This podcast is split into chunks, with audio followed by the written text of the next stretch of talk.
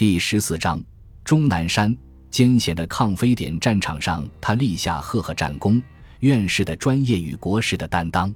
钟南山，著名呼吸病学专家，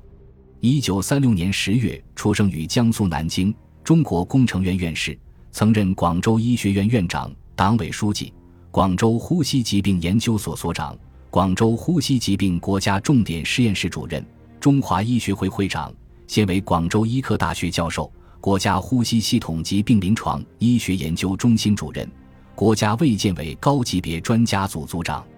二零二零年九月被授予共和国勋章。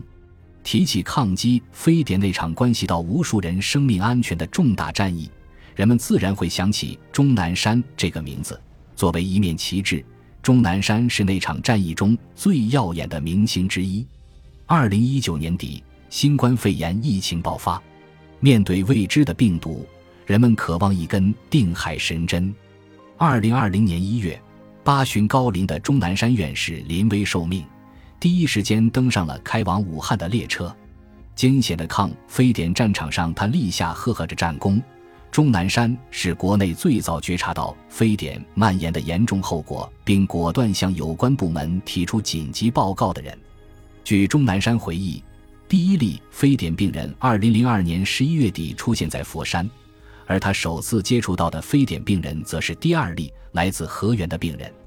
二零零三年一月初，钟南山按照常规到广州呼吸疾病研究所（简称呼研所）重症监护室查房，见到了刚从河源被送来的呼吸困难的垂危病人。当时他对病人进行体查分析，发现病人发烧并不很严重，其他器官没什么异常，一个很突出的特点就是肺很硬。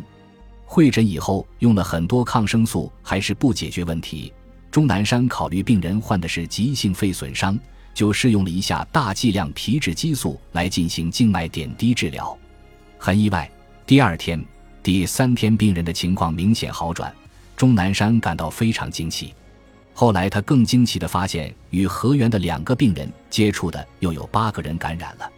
广博的医学知识与多年的行医经验告诉钟南山。这是一例非常值得关注的特殊传染病，他马上只是将情况报告给广州市越秀区防疫站，同时要求做好防护隔离工作。接着，中山市也报告出现了类似怪病与医务人员被感染的情况，情况越来越严重。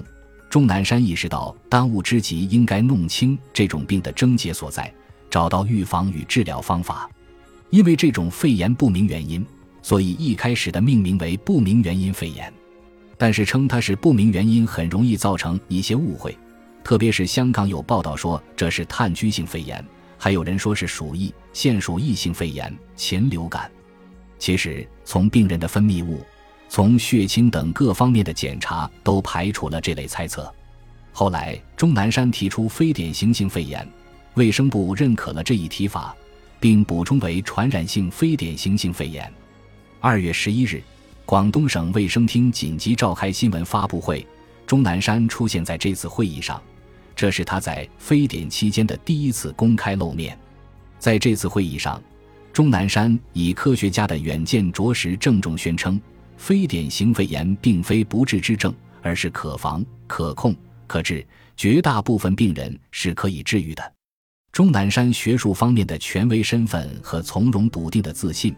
给人们吃了一颗定心丸，社会舆论日趋平稳。随着一个个危重病人被迅速地转移到呼研所，非典的攻坚战就此打响。由于早期危重非典病人传染性非常强，在病发高峰期，有时为救治一个病人，同时会有两三名医护人员倒下。短短时间内，广州医科大学附属第一医院有二十六名白衣战士被感染，重症监护室的六名业务骨干。一下子就被放倒了四个，死神近在咫尺。